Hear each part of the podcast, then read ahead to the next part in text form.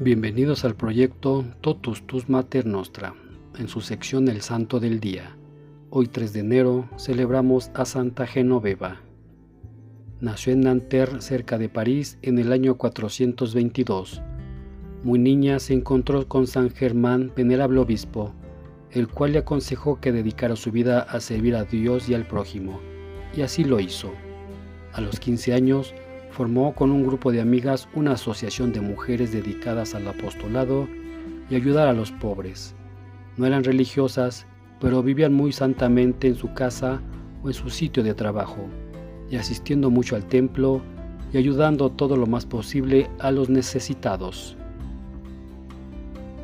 Cierto día, cuando Genoveva tenía ya 10 años, llegó a la aldea de Nanterre la noticia de que dos de los más ilustres obispos de las Galias iban a pasar por allí. A los pocos días llegaron Germán, obispo de Auxerre, y Lupo, obispo de Troyes. Posteriormente San Germán y San Lupo, quienes se dirigían a la Bretaña francesa por orden de Papa Celestino I, para combatir la herejía de Pelagio, que negaba el pecado original. Los dos obispos se detuvieron en una pequeña iglesia que había en Nanterre dedicada al mártir San Mauricio. Todos los aldeanos fueron a recibir su bendición. Durante un sermón que el obispo Germán dio a la comunidad, se dice que una luz sobrenatural comenzó a brillar sobre la frente de la niña Genoveva. Entonces el obispo la llamó, le besó la frente y le profetizó a sus padres que esa niña sería grande ante el Señor y que encaminaría a muchos infieles y pecadores y que con su intercesión alcanzarían la salvación. La niña le dijo entonces al obispo que le había prometido al niño Jesús que sería su esposa. Y el obispo le repuso que Dios había aceptado su ofrecimiento y que debía volver al día siguiente para ser desposada. Al otro día, Genoveva llegó con sus padres a la iglesia, donde el obispo Germán, poniéndole su mano sobre la cabeza, la consagró a Dios y le colgó en el cuello una medalla de cobre que tenía grabada la señal de la cruz. Genoveva practicaba de tal manera el recogimiento y apartamiento del mundo que durante los 40 días de cuaresma no salía de su casa sino para ir al templo o ayudar a algún necesitado, y el resto del año hacía casi lo mismo. Cuando tenía 30 años, oyó que el terrible bárbaro llamado Atila se acercaba con 100.000 guerreros a sitiar a París y a destruirla a sangre y fuego. La gente quería salir huyendo, pero Genoveva los convenció de que en vez de salir corriendo, lo que debían hacer era ir al templo a rezar. Casi la linchan los cobardes, pero la mayoría le hizo caso y se dedicaron a orar.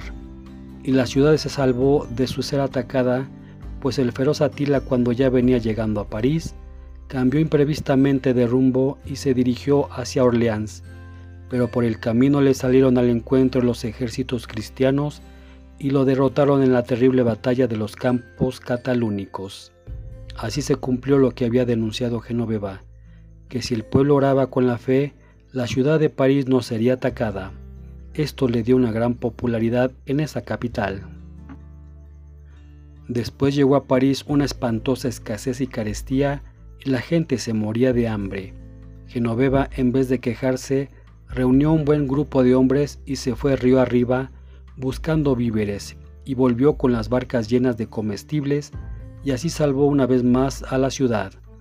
Como los reyes Childerico y Clodoveo sentían por ella una gran veneración, logró obtener de ellos el perdón para muchos presos políticos que iban a ser ajusticiados. Cuando Genoveva murió el 3 de enero del año 502, ya la ciudad de París la consideraba su patrona, y todavía hoy ella es la patrona de París. Sobre su tumba se construyó un famoso templo, el cual en la Revolución Francesa fue destruido, y en ese sitio levantaron el edificio llamado Panteón, donde los franceses entierran a sus héroes. Los datos acerca de esta santa los conocemos porque los escribió Gregorio de Tours, unos 20 años después de haber muerto ella. Santa Genoveva ha sido invocada en épocas de grandes calamidades públicas y ha librado muchas veces a ciudades y pueblos de pestes, carestías e invasiones de enemigos. Es patrona de los fabricantes de velas y cirios, pues de acuerdo con una leyenda, el diablo habría querido apagarle su linterna mientras visitaba enfermos, cosa que su ángel de la guarda habría evitado. En la iconografía aparece como pastora y con su callado, o bien como virgen con el velo o toca de su consagración y una linterna o vela en la mano por atributo. Etimológicamente Genoveva quiere decir ola o espuma blanca en galés.